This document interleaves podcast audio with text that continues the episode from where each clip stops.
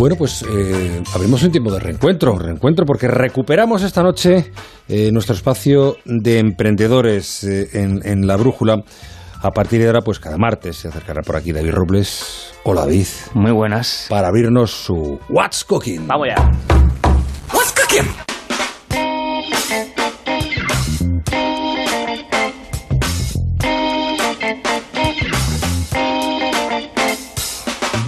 Bueno, ¿y qué se está cocinando? ¿Qué nos traes hoy, David? Pues mira, en este reencuentro vamos a hablar de eh, transporte. De cómo Transporte. La, transporte, de cómo la tecnología eh, puede mejorar la logística, es decir, cómo mejorar el llevar de un punto a otro algo. ¿No? Entonces, vamos a hablar de Big Data, que ya hemos hablado en este programa muchas veces, que es ese mega análisis de datos, escoger muchos datos, ordenarlos, analizarlos y una vez que lo ponemos ordenado, sacar conclusiones que nos ayuden a mejorar ciertas cosas. En este caso, el transporte. Y es justo lo que hace nuestra primera startup, que se llama Dodgis. Eh, es una de las finalistas, fíjate, del premio de emprendedores de, de correos, y no me extraña porque la idea que les puso encima de la mesa es bastante interesante, que es eh, mejorar los tiempos de entrega de, de cartas y, y de paquetes. Eh, ellos se han inventado un algoritmo que lo que hace es colocar todos esos datos que analizan en un mapa. Si esto lo trasladamos a, a- a correos o a, a grandes eh, compañías de distribución, lo que hace este algoritmo es colocar todos esos eh, datos que analizamos en una aplicación, que en este caso le va a permitir al conductor, por ejemplo, de una furgoneta de reparto, tener en tiempo real la mejor ruta de reparto. Es decir, es como un GPS pero mejorado que le va a ir diciendo al conductor por dónde tiene que coger, derecha, izquierda, vete por aquí que no hay semáforo, vete por allí que no hay atasco, en tiempo real para que el tiempo de entrega de ese producto sea el menor posible, como nos cuenta. Teniendo en cuenta también otros, otros, en- otras entregas que tengas que hacer. Claro, o sea, eh, analiza no solamente la entrega del momento, sino las entregas futuras para diseñar las mejores Ajá, rutas bueno. para ir ahorrando bueno. cuanto más tiempo mejor. Lo va a contar Miguel Hernández, mejor que yo. En tiempo real, la gente que está a pie de campo puede estar recibiendo información de cortes de tráfico, de incidentes y que puedan recalcular la ruta y que no dependa tampoco de la persona, sino que sea un sistema automatizado el que, el que le oriente en esa ruta. Con lo cual, la persona que está en campo no tiene que intervenir para nada y ya va viendo en tiempo real por dónde es la mejor ruta o la más óptima. Miguel Fernández, que nos cuenta eh, esto y fíjate, eh, ellos eh, dicen que se ahorra tiempo de dos maneras. Primero porque ahorras tiempo un 20% en tiempo de entrega, pero claro, al quedarte más tiempo libre, puedes hacer más entregas, con lo cual doble rentabilidad. Bueno, pues estos chicos, además de, de- de esta aplicación a transporte, de su algoritmo, ¿no? De, de- ellos tienen otro campo de aplicación muy interesante, que es el de modelización. Es un palabra, modelización de, de ciudades. Ellos analizan en qué parte de cada ciudad da más el sol Anda, qué bueno. para llegar a los habitantes de los edificios de esas zonas y decirle que si colocan paneles solares, ¿cuánto se pueden ahorrar de electricidad? Y esto no es una teoría, esto ya está eh, funcionando. De hecho, ellos ya han eh, modelizado ciudades como Madrid. ¿Sabes cuál es la parte de Madrid que da más, más el Pues no. sol? ¿Cuál dirías?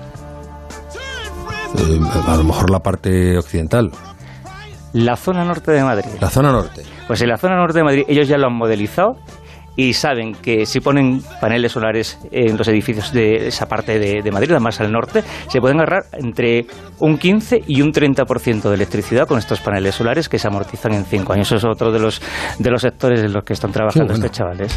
Qué bueno. ¿Y con qué seguimos, David? Pues mira, con otra em, buena idea eh, en el mundo del transporte también yo creo que es una revolución y fíjate tú que yo creo que de esto se va a hablar eh, mucho. La idea de la que te voy a dar ahora no la tiene nuestro emprendedor que se llama José María Gómez, sino la tiene su hijo, que también es emprendedor y un día le dice, papá, hay un problema en el mundo del transporte, sobre todo en lo que se de- denomina la milla de oro, ¿no? que es la, los últimos, el último kilómetro antes de la entrega. Dice, porque no hay un transporte medio entre las motocicletas y las furgonetas. Imagínate la compra que tú haces para la semana. Pues a lo mejor una moto se te queda pequeña, pero una furgoneta se te queda tremendamente Bien grande. visto, muy bien visto. Dice, necesitamos un, un híbrido, un algo me- mediano, algo que esté entre las dos. Y se lo deja a su padre encima de la mesa. Dice, a la dale vuelta. Dale vueltas, dale vueltas. Y José María se puso a darle vueltas. Y lo ha conseguido. Ha conseguido un transporte híbrido entre la motocicleta Y la furgoneta se llama Scudby y te la voy a enseñar para que la veas. Luego la vamos a colgar en Twitter para que la vean todos los oyentes. Pero mira, este es el, el híbrido. Es, no, no, está mal, es, sí, es muy difícil de definir. Es, sí. Es una especie de... es, como es muy, como muy futurista, parece. Es, es una, no sé, es que es es rarísimo. Un asiento en la parte de atrás y luego la parte delantera como un depósito donde se pueden colocar las cosas. Se llama Scubic porque es una mezcla entre una scooter y un metro cúbico por la capacidad de carga que tiene. Tiene homologación de motocicleta, pero con la capacidad de, una furgoneta. Y tres ruedas, por lo que veo, ¿no? Sí, pero aparte tiene un diseño que tiene muchas cosas interesantes. Por ejemplo, es eléctrico, con un sistema de, cambio de, cargas muy rápido, cargas de baterías, en un minuto las puedes cargar y tiene una autonomía de 300 kilómetros esas cargas. Luego tiene eh, la capacidad de ir hasta las zonas peatonales, cosa que si tú vas en una furgoneta tienes que aparcar en una zona y luego con la carretilla ir hasta la casa y tal. Estos no, como tienen eh, son vehículos eh, eléctricos, pueden entrar hasta las zonas peatonales y llegar directamente hasta la puerta de tu casa. Pero a mí, particularmente, lo que más me gusta es su carácter ecológico. Escucha. Este vehículo porta un, filtro de iones que es va aspirando, va atrapando las partículas de carbón en suspensión que tú te encuentras en el aire de tu ciudad y que, terminan en tus pulmones.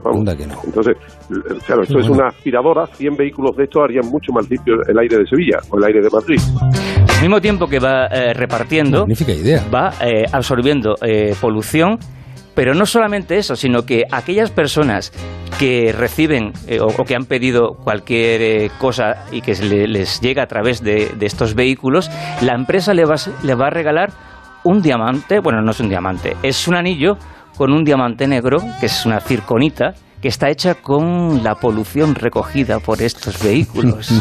es como un detalle, ¿no? Es decir, que sepas que toda esta polución que estamos recogiendo te la vamos a entregar a ti como un regalo y a través de una circonita, ¿no? Es decir, de, la polución eh, recogida y reciclada. Y no solamente eso, sino que encima cada uno de estos eh, vehículos está dotado de un desfibrilador. Los eh, operarios que lo llevan están formados en primeros auxilios y tienen un sistema de recepción de posibles casos de auxilio de cualquier persona que en la calle le pueda dar pues una parada cardíaca, un ictus, cualquier cosa así. Están capacitados y tienen un desfibrilador encima para poder eh, atender a, una persona que le haya pasado esto, incluso los primeros auxilios antes de que llegue un, una ambulancia o los servicios de emergencia. ¿Y cuándo vamos a ver las unidades de estos? Están ya trabajando en ellos, eh, fíjate también tanto para correos como para grandes superficies, grandes supermercados como nuevos vehículos de entrega. Lo vamos a ver en la calle en menos de lo que tú piensas. Pues eh, David, David Robles, muchísimas gracias. Esto es lo que se está cocinando. La semana que viene volvemos a abrir el horno. Déjame decir que las formas de contacto, arroba en el Twitter y emprendedores arroba onda cero en el correo para todo lo que nos queráis contar. El tiempo para los emprendedores. Adiós, David. Un abrazo.